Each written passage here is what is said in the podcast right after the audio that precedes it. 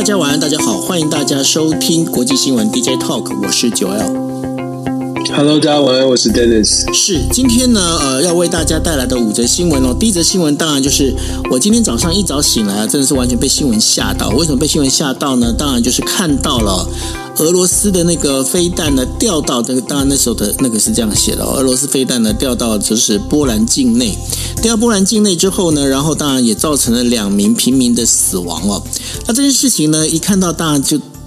大家常听我们国际新闻 DJ Talk 的朋友就知道这件事情真的不得了。为什么呢？因为呢，如果真的是由俄罗斯发射的这个飞弹，然后打进了这个属于那个北约组织盟国之一的波兰哦，那这等于说是对那个北约宣战。那如果对北约宣战的话，那这代表了这场战争会很恐怖。那当然，这也是代表的第三次世界大战可能因此而爆发哦。所以。其实呢，不是只有我们紧张而已，包括了我相信呢，在就 G7 在 G20 这边要准备开会的这些国这个各国元首，尤其是拜登总统啊，这件事情也是非常谨慎跟紧张哦。那于是呢，他们你可以从这一整天的这样的一个行程里面可以发现一件事情，他们对于呢到底是谁发射飞弹这件事情，一直非常的保守跟非常的谨慎，甚至连当事国就是波兰哦，波兰他都不太愿意把话讲得太死。那然后呢，这就是呢，但是呢，在今天大概傍晚的时候呢，美国呢，对于就是波兰东部的这样的一个呃，就是呃，算是距离乌克兰边境大概七公里左右这个遏制导弹的这件遏制飞弹的这件事情呢，做了一个分析哦，目前得到的一个。初步的结论呢，应该是乌克兰军方呢，为了拦截俄罗斯的导弹所发射的这样的一个呃遏制导弹哦。那德新社还报道，那美国总统拜登在十六号的 G7 和北大西洋公约组织的紧急峰会上面呢，也解释说，呃，在所有的迹象都表明了，这一枚飞弹呢，其实是一枚防空防空导弹，它是来自乌克兰的哈。那拜登总统呢，他告诉记者呢，他不太可能是从俄罗斯发射出来的。那于是呢，那波兰跟还有其他国家呢，也开始全面在调查这个这个所这个造成的影响及实际状况。那我们现在得到的一些讯息呢，就包括了北约组织呢，呃，大家当然也是就是。立场跟想说法呢，其实跟美国是一致，但是呢，北约呢这边也讲了一件事情，这件事情不是乌克兰的错哈。那说他这件事情之所以导致这样的话，还是要是谁发动战争？当然，这也就是暗指的这个俄罗斯哦，才是真正的问题。为什么有这样事情发生呢？因为俄罗斯军方呢就在就是呃。在十五号下午大概三点多的时候呢，他发射了大概有九十枚的飞弹哦，那主要是针对乌克兰全境哦，包括能源设施，然后还有包括首都基辅哦。那然后呢，当时呢，乌克兰空军呢已经拦截九十枚的那个导飞弹里头啊，拦截下七十三枚哦。那这也是呢，俄罗斯入侵乌克兰以来呢，北约成员国第一次因为冲突呢，有就是北约成员国的人员呃伤亡哦。那当然呢，在北约的这个我们在讲的北约条款里面呢，第五条就规定了，如果北约受到攻击的时候，当然成员国受到攻击的时候，当然是北约全体成员国都必须要一起反击哦。那上一次呢，启动这个第五条条款呢，是在就是呃我们在讲的就是美国遭受到恐怖袭击，就是在纽约的这个双子星大楼的这个事件里头啊，这是第一次启动。那但是呢，那现在目前的整个状况看起来呢，其实各方呢都极力的希望能够把这个事情呢，能够把它压下来哦，就是不要再把事情扩大，这是一个非常重要的一个一个目前的一个。算是一个状况哈，那然后呢，当然我们再谈到第二则新闻。第二则新闻是在讲的，就是说在印尼呢巴厘岛举行的二十二十国的这个峰会呢，大家知道就已经举行了闭幕啊。但是闭幕里面呢，幸好是有发表的一个宣言哦。那宣言里头的话，就是表示呢，就是。呃，反对使用威胁或者是威胁呢，就是核武器这件事情呢，是不能被接受的哦。至少在这个共同宣言里面的话，是提到这个部分。那然后呢，这个在整个一个我们在讲的集团体的这个首脑宣言里头啊，呃，因为目前的话，美日欧呃三国美美日欧呢，它目前的话，在六月的时候会启动一个全球基础设施的一个伙伴关系哦，还会举行相关的一些活动。那但是呢，最主要还是要针针对中国的这个“一带一路”哦。所带来的一个竞争关系。那这样的一个状况里头呢，那对于这个是二零二三年呢，准备要这个轮值的这个主席国印度来讲的话，接下来呢是把这个球呢，把这棒子呢交给了印度哦，看是印度怎么去接这样的一个一个棒子哈。那接下来第三则新闻跟大家聊到的就是有关于川普，川普呢他就宣布了哦，他将要出马竞选二零二四年的美国总统。那美国总统呃，美国前共和党的总统候选人呢，川普他在十五号的时候，他在南佛利达呃。佛罗里达州的那个海湖庄园呢，发表他的演讲，表示哦，他将竞选二零二四年的总统。然后呢，他表示这个呢，将使美国再度的伟大跟光明哦。那他也成为了第一个宣布参选的共和党的主要候选人。那共和党呢，目前的目标呢，是希望能够重新夺回政权。那根据美国的一个报道哦，那这个川普已经提交了所谓的参选资格哦。那川普呢，在二零一六年的时候，总统大选的时候获胜了。那二零一七年就职，那然后呢，但是呢，他对于这个国际合作的这个态呃这个态度呢，非常的藐视哦。然后举行所谓的这个，就是他奉行的是美国优先的一个政策哦。那这也使得他二零二零年的这个总统大选里面呢，输给了这个民主党的总统拜登。那在这个整个一个长达一个小时的演讲当中啊，川普他回顾了他过去总统的一个生涯哦。他说哦，他其实是希望能够呃再从让。美国呢是伟大，这这是一个伟大而光荣的国家家呢。他希望呢，这个这两年里面不要把那个，就是不要再让拜登呢把这个美国经济给毁掉哦。那对于他来讲的话，当然。在共和党党内呢，最近也是出现了很多其他的一个声音哦。那其他声音里面，对于共呃，对于川普这件事情呢，是不是支持呢？其实我们在前几天也跟大家分析过，这个川普他本身呢，目前的整个一个状况呢，在这个整个我们在讲集中选举之后呢，他对于川普来说，并不是那么的有优势的哈。那这件事情接下来会怎么演进呢？我们也持续的可以观察。另外跟大家聊到的第四则新闻呢，是谈到了中国的驻外派出所这件。事情哦，在二零一八年的时候呢，中国东部的这个浙呃浙浙江省。呃，青田县呢的警方呢就宣布，他已经在这个全球十五个城市里面设立的这个派出所，希望呢或能够化解当地有这个中国人民的这一些呃，就是等于说侨胞们的这样的一个矛盾冲突哦。那二零二二年呢，福建省的福州市呢也这个警方也宣布，在南美洲的阿根廷首都布宜诺斯艾利斯还有东京，总共有三十个地方呢设置了这个海外的这样的一个派出所。那这件事情呢，其实如果大家回忆一下，大概。十二年前的时候，当时中国呢也差点跟当时的马英九政府呢都达成了一个协议，就是让呃中国的这个公安呢能够到台湾来设派出所这件事情。那当然最后的话，这件事情是不了了之哦。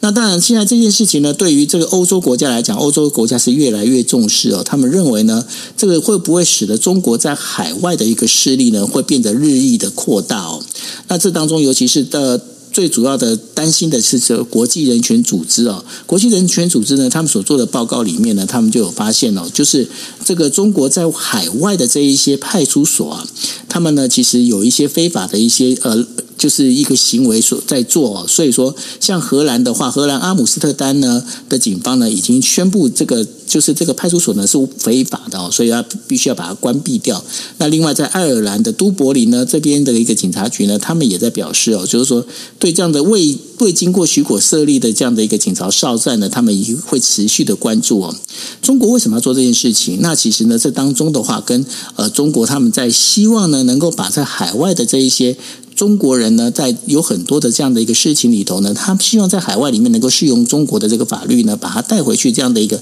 对于这个欧洲欧洲国家来讲，认为这件事情呢，其实是已经有侵犯到主权的这样的一个状况哦。那接下来这个中国的派出所还会怎么样的演进哦？我们还可以持续的观察下去。那最后跟大家聊的，也就是在今天刚开始的时候跟大家谈到的，在中国的广东省的广州呃广州市有部分的这个地区啊。因为呢，这个清零政策呢，这造成了就是有一些学生呢，开始呢就发生了整个骚乱的这样的一个呃行为，跟呃示威的这样的一个视频呢，已经上传到这个我们在讲社群社群平台上头来哦。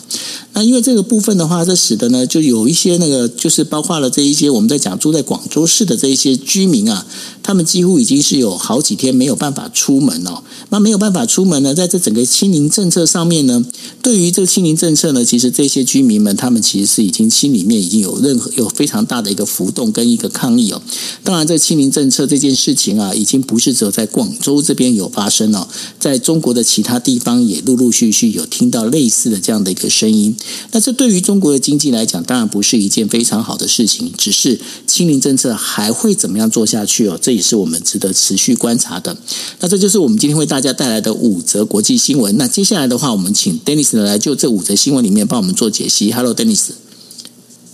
Hello，Hello，好，我就就像你刚刚一开始说到的，就说北约的飞弹危机哦。事实上，这个这个发生的时间，可能大家呃台湾比较晚了，可能大家在睡觉了，所以这个事情突然发生的时候呢，很多朋友是早上起来才看见的。先说这个呃呃这个事件哦，这个事件主要是有一个不明的这个飞弹落入了波兰，而且造成了死伤。那这个当然事情就非同小可，因为波兰是北约的成员国。那北约的成员国，我们知道北约组织的三十个。个国家，它有一个共同的一个这个共同的条款，也就是所大家知道的所谓的第五条 Article Five，就是如果任何的成员国遭受到了攻击呢，都被都会被视为成整个北约组织遭受到攻击，必须采取行动。如果这个被攻击的国家宣宣告要要使用这个第五条，要求盟友一起来帮助，所以一下子一时之间呢，全球的媒体呢就哗然，就想说到底是怎么回事？是不是俄罗斯有意真的要把这个事件升？挑起挑起更大的事端哦，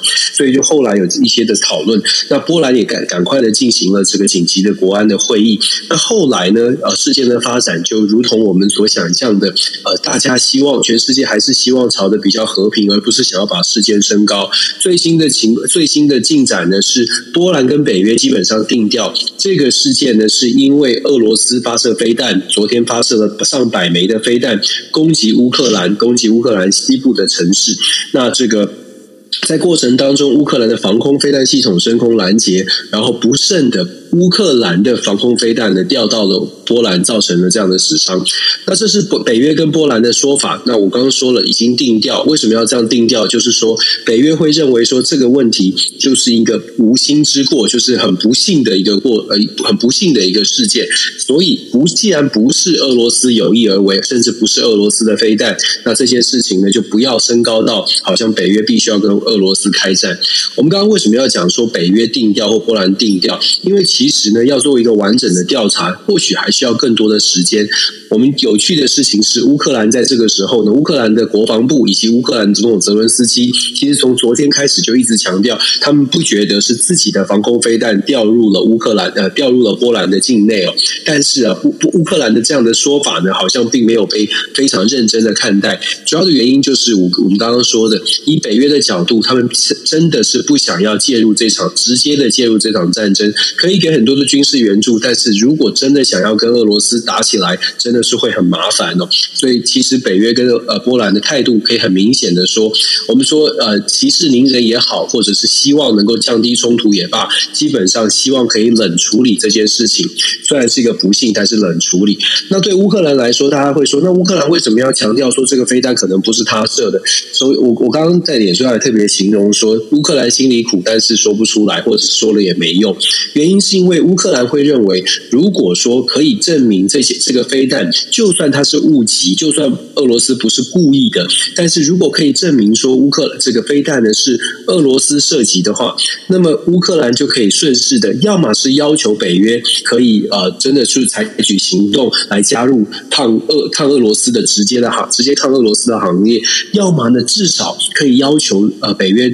帮助乌克兰所谓的封闭领空，我们好久没有谈到这个这个名词或这样的行动了。乌克兰其实早就要求北约协助封锁所谓的关闭领空。关闭领空的意思是透过北约的雷达跟其他的防空系统关闭了乌克兰领空，就是如果说有任何俄罗斯的飞机或者是任何的这个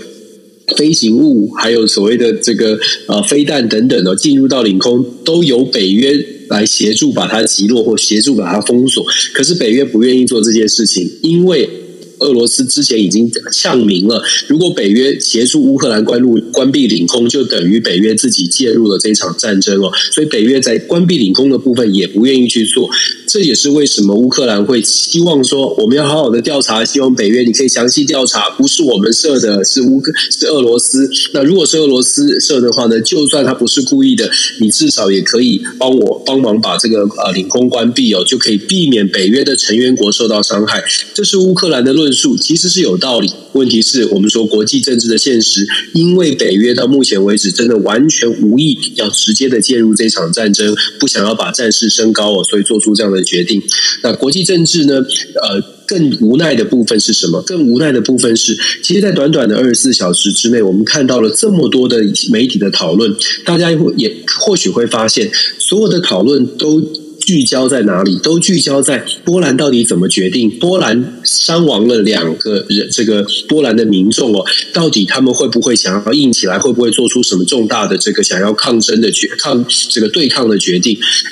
这两位波兰的死伤当然是很无奈，也很不幸。可是这两位相较于乌克兰昨天承受了将近百枚的飞弹攻击，波呃波兰这个乌克兰的能源系统基本上受到了重创。接下来的所谓的冬天呢，很可能会没电，生活可能会遇到很大的困境，甚至是医疗系统、供水系统都会出现问题，也有很也有人伤亡哦。可是。对比之下，大家有没有发现多么的无奈啊？就是人的重量、人的重要性、价值，可能真的不一样。因为全球只关只关心北约会不会跟乌克俄罗斯打起来，会不会有第三次世界大战，可是忘记了，其实昨天受到重创的是乌克兰，而不是波兰哦。还是要强调，两个人的命当然很重要，可是我们会看到生命的价值，好像真的是很无奈的，在现实当中出现了不同的重量。这是我们看国际政治。有的时候必须要真的要很很很仔细，或者是很现实的来来看待。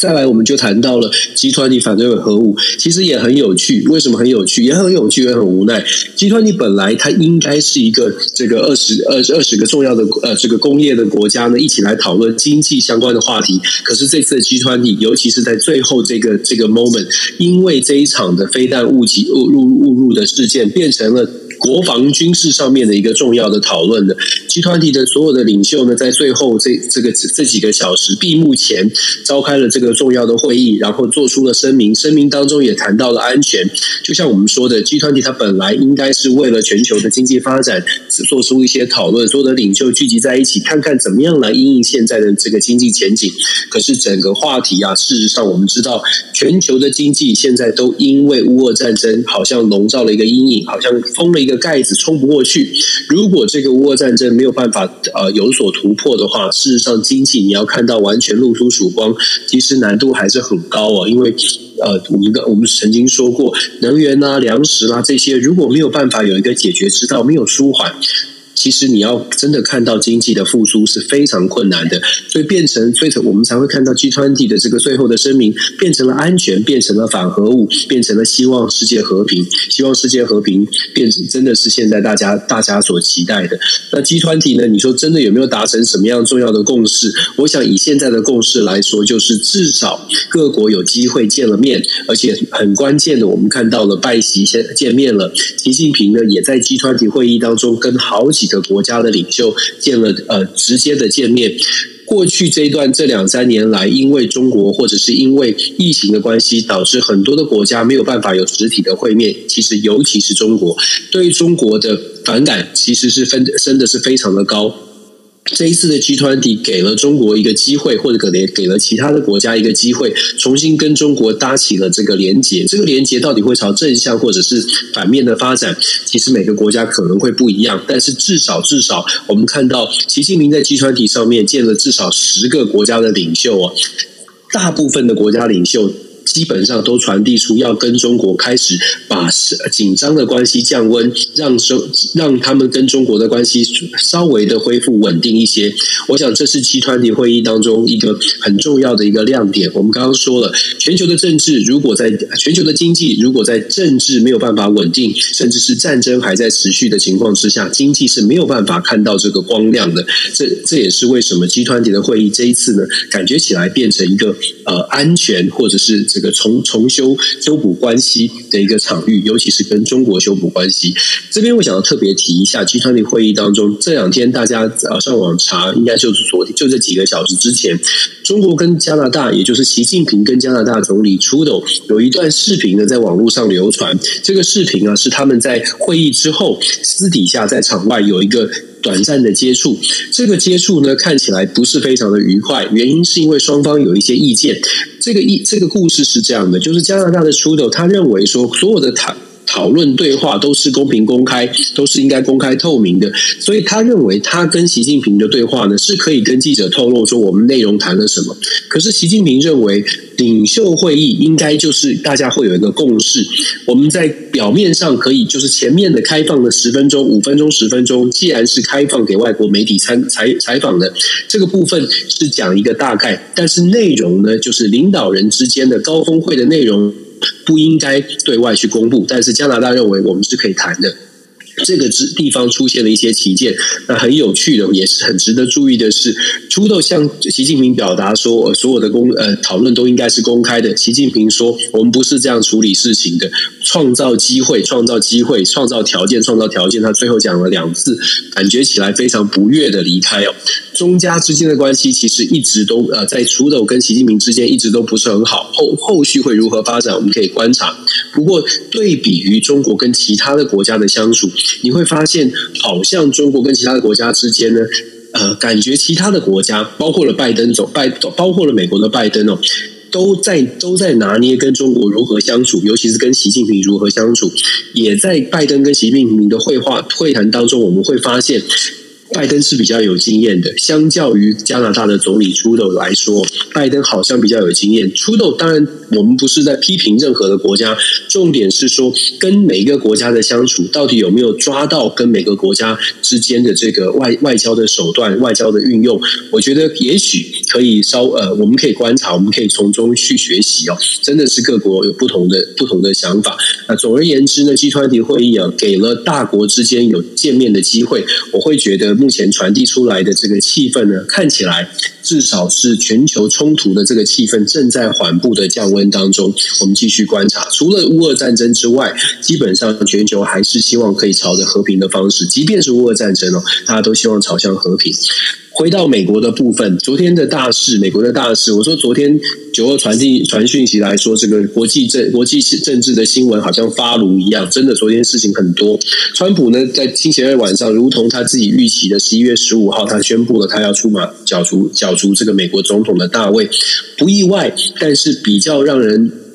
让他可能自己觉得无奈的部分是这次期中选举没有选好。期中选举本来对川普来说是一个大加分，是希望可以掀起一波红潮，之后他就顺势的说：“你看我支持的人通通都选上了。”可是刚刚好相相反的是，他支持的人这次选的其实非常的不好，甚至共和党内有很多人认为说川普就是罪魁祸首。如果你不是因为有反川的势力被你煽动煽动起来的话，共和党可能可以选得更好。所以呢，很多人的箭头都指向川普，包括了前副总统潘斯，以及现在声势如日中天的佛罗里达州的州长 Ron DeSantis，都有意无意的。潘斯是直接点名川普，那么呃，DeSantis 是很间接的说，共和党其实是需要其他的人选的。潘斯是说共和党 deserve better，就是共和党这个呃应应该应该要有一个更好的这个选择哦。所以共和党内反川普的势力确实正在。正在升温当中。那么，川普呢？很多人会说，那川普既然这样，他既然这么的这个不顺利，为什么他还要坚持的参选？有几个理由哦。从他个人的角度来说，第一是他，他当然是还是很愤愤不平的。二零二二零年的选举居然输给了拜登，他认为他是他确实也是现任总统当中得票最多的一个总统哦。所以对他来说，是这是很愤愤愤不平，而且他一直认为说选举选举的。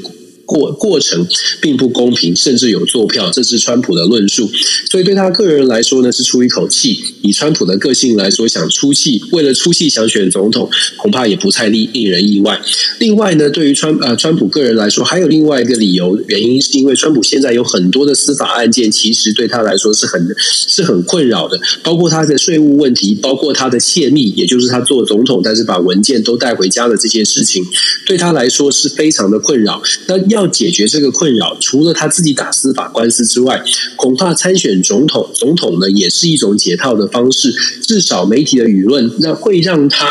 遭受到很多的抨击。可是同时，他的支持者会认为这是一种政政治迫害哦。所以他身边的人相信也给他了很多的建议。如果要选总统的话，这一点呢可以帮助他在司法上面取得更大的这个媒体的舆论的声量。至少支持者会让他有一些有一些呃有一些在司法上面论述的这个这个强度哦，合不合理？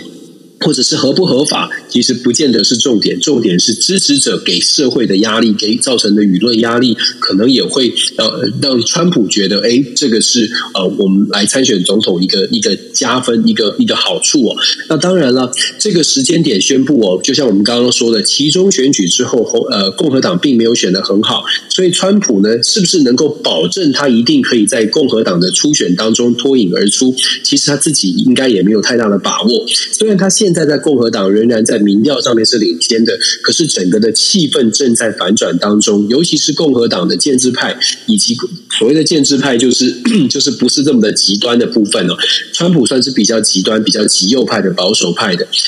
那基本上，现在共和党呢，对他有对川普有越来越高的这个反对的声音。川普现在开始出马，现在就宣布给了他比较多的时间，好好的再把这个气氛，看能不能把风向再把它带回来。因为川普自己也有 social media，他希望做到的就是能够凝聚所谓的极右派的势力，让他在共和党的初选当中能够脱颖而出。能不能够在共和党内的初选脱颖而出，就决定了川普未来未来的这个发展跟走向，也可能很很很大一部分决会影响到民主党到底会是谁出来哦。那川普的提前宣布呢，让这个二零二四年的美国总统大选。基本上已经正式的开跑，谁可以谁可以去挑战川普，可能也要必须重新思考这个参选参参战的参选的这个时间点，会逼着其他的挑战者也要快速的做准备。这是川普的另外一个盘算哦，因为他已经准备了两年，其他人可能还没有准备，必须要赶快追他才行。所以川普呢有各种的盘算，我们只能说我们静观其变。对于台湾来说，过去有很多人支持川普，原因是因为。大家觉得川普对中很强硬哦，可是我们在他卸任过程当中，这过去这两年，其实我们仔细去看，就会发现，川普确实，包括他在这次的呃参选人的演说，也特别的强调中国是他绝对的这个竞争的对手，而且会，如果他有机会再当总统，他会非常强势的对抗中国。可是即便是这样，他是不是对呃？我们常常说，抗中跟保台对于全世界所有的政治人物来说是分开来处理的，可是，在台湾，可能大家把它绑在一起。川普的整个竞选过程，我们接下来可以去观察他的抗中立场是非常强硬的，因为他的保守派势力要求会要求会推着他继续对中国这个竞争对手给予非常强力的态站站在非常强硬的态度。可是，即便是他非常强硬的抗中，是不是就代表着他会把资源或者是把重心放在台湾？我觉得大家要把把它来。非常理性的把它来脱钩来看，因为川普其实真的是一个商人的性格哦。他毕竟他也曾经说过，台湾就是像笔尖的笔尖一样的大小，可以看得出来他心中的台湾是什么样的分量，这是我们要去思考的。那再来，我们讲到中国的两个小两个题目哦。首先，先说驻外派出所的部分，这不是新的消息，这是长期以来应该是好过去这几年就一直有陆陆续续传出中国的公安部门呢在海外有派出有驻点。那当然表面上。的说法呢是协助中国的公民呢在海外有一些需要协助的地方，可以提供就近提供提供帮助。可是后来发现，其实中国的公安部门在海外或许呢有涉外法权，有一些有一些争议哦。他们到底是帮助中国公民解决生活上面的琐事，或者是所谓的很善意的帮忙，还是说也在针对海外可能反对中国政府的人呢进进行一些调查？这当然就会引起很多国外政府的关注。以前。大家会比较相信说，这样的一个呃互设互设代代表处办公室，真的只是一个善意的。可是从行动来说，现在各国政府也开始非常的谨慎，要求中国的公安部门或者要求的中国的政府呢，不能够在海外做这样的非超过逾越了限制的事情。那当然有不少的消息传出来，中国公安部门在海外的所谓的驻点，真的有。真的有一些这个好像超越线的行为。不过现在啊，因为新闻传出来，所以世界各国，包括荷兰啦、啊，刚。九二讲到的荷兰啦，或者是中南美洲的国家，那甚至在美国，事实上，在今年呃十十月、十一月的时候，也有新闻谈到了美国在纽约的这个呃办事处啊，中国的这个在纽约的办事处也有所谓中国公安部门的驻点，本来也是，甚至还有一个服务专线，现在好像都已经取消了。简单来说，过去的这些一呃一开始会有这样的设置。大家都觉得这个可能是一个比较善意的、比较不疑有他的，可是后来的行动看起来呢，超过了一些限制。未来我相信世界各国会更加的谨慎，对于中国所谓驻外派出所或者是驻外的公安人员，相信会有更多的限制。那这个这个是新闻，这也这也其实也是新闻资讯透明公开之后的一个好处，让很多的消息呢在阳光之下可以做出一些比可以做出比较适当的调整。最后。讲到广州的抗疫清零哦，我想在整个中国大陆呢，我们当然不是在人人不在中国大陆啊，中国中国啊国内哦。中国国内，我相信有很多的人，但应该会有不少的人，对于所谓的清零政策有不有不同的意见，甚至是觉得非常的愤怒，因为太不方便了。所以这样的一个呃抗议的消息，我想不会只是单一的事件，应该会不少的地方都会出现。中国中国其实呢，习近平主政之下，尤其是呃在疫情之后，现在所谓的清零政策，它不会只是广州有抗议，我相信抗议就像我说的，抗议的地方可能会很多，那甚至是。不只是清零政策有引引发很多的抗议，可能在经济政策啦，或者在其他的议题上面，因为现在的中央现在的习近平执政是比较强势的，所以未来我们会看到像是对于政府的不满啦，对中央的这个执政有很多的挑战。应该也不会是少数，但是重点是哦，整个中国还是毕竟是非常大的，政府的这个影影响力，政府的强制力，是不是是不是有一定的这个呃，是不是还是足以有足以压制不同的声音？如果这些不同的声音来自公民社会的声音没有强大到真的可以呃。可以逼迫的政府做出改变，那么我我们比较呃无奈的会说，在在中国有抗议，可能呃可能效果是也也是相对有限的。那这个部分呢，就是说我们在看中国的这些议题，我们只能我会我的态度会是我我希望中国的公民社会，中国的中国大在中国的这些民众哦，有不满的声音，有不同的意见，确实有有有办法找到管道让他们表达他们的意见。那中国的领导。领导人是不是要接纳，或者是中国的领导人会怎么样来面面对这些不同的声音？这是全世界都在看。那当然希望他们所谓中国式的民主呢，真的有办法让民众也真的稍微的参与一点，参与一点这个整个政策做主的过程哦。如果如果啦，如果他们真的希望真的是呃让人民的声音真的有在考虑人民的声音的话，希望他们有一些呃他们有更好的这个抒发的管道呃。基本上，对我们，我们只能期待了。现在看起来，习近平习大大是好像是非常的强势哦。那不管是对内对外，我想中国会有不少的挑战，但是全世界的挑战也不少。先关，我们可能要好好的呃一起来学习，到底要怎么来面对这个世界的变局吧。感谢。我想针对于那个呃，就是海外派出所这件事情哦，大概也是刚好是。跟呃中国它公布了所谓的分裂国家法、国家罪哦，这件事情其实有关联的，因为在我记得在当时在公开的时候，其实在日本就要讨论说，你有什么办法可以到海外去抓人哦？那所以呢，这个刚好又跟这个派出所这当中是不是有一些连结性啊？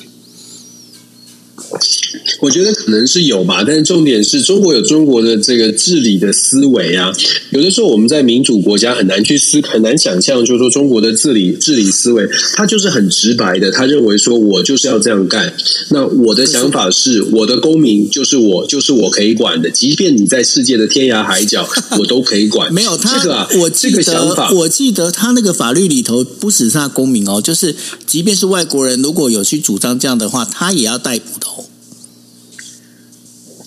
是啊，这就是这就是冲突所在嘛，因为他的思维是如此啊，所以所以就说这个就是跟跟世界或者是跟所谓的呃民主国家的认知是不一样的。是，那这个这个不一样的部分就造成就会造成冲突，就会造成现在好像中国会说，哦，我的中国式的民主你不了解，那西方国家也会说你你你这样的我们不能接受。可是我还是要强调啊，那就是国际政治不必必须要去沟通跟协调的部分。很多的朋友。会说不行不行，这个我们要坚持，或者是我们要怎么样？然后我们就会发现呢，就是说呃，你会发现政治领导人。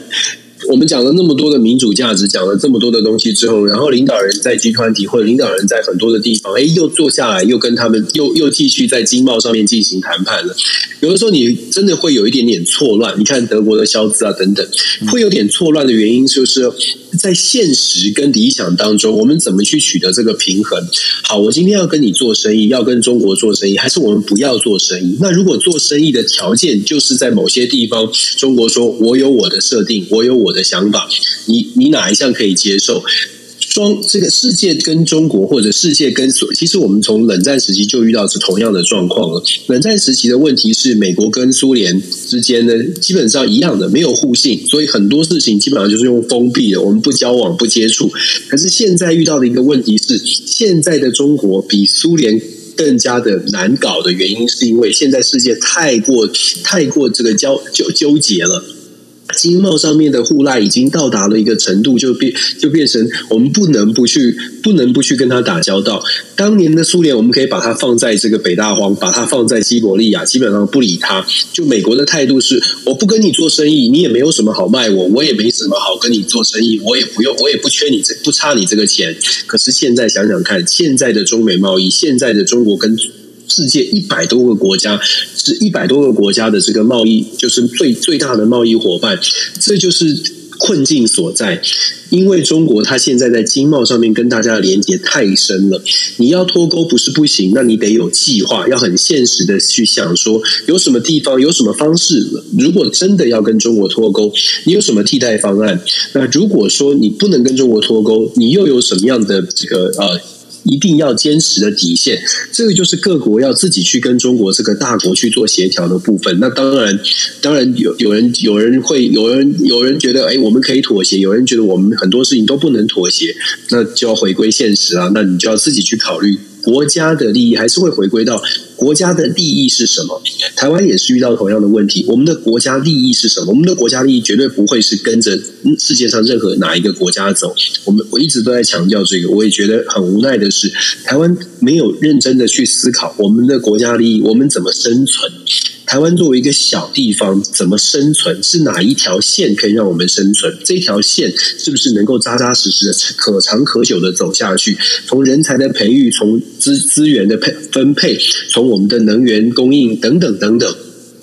我们我们在 DJ 课讲了那么久了，讲到讲到说台湾呢、需要好好的来走一组组一个国事会议，把真的人才不论蓝绿，好好的想一想，我们这个国家到底应该怎么走下去？我们太多的这个政治上面的立场的纠结，忘记了我们现在面对的是一个生存问题。我们一我一直在强调，国际变局超过大家想象的复杂。你看看昨天昨天晚上一个事件，全世界都跳起来，你就知道现在的国际。真的是因为没有那个大国坐在后面，让大家觉得很稳，所以呢，世界各国都在一个很浮动的状态，一点小事都有可能牵动大家哦。昨天晚上的事情，如果说我们说说说夸张一点，如果波兰真的觉得我们要硬起来的话，世界大战可能就此爆发。哎，真的就像九欧你刚刚讲，你一开始说的，这个跳会让大家跳起来的事件呢，真的是在一念之间，有可能整个世界是天翻地覆的，因为所有的。事情所有的条件都具备了，只要波兰说“我忍不下这口气，我要为这两个人报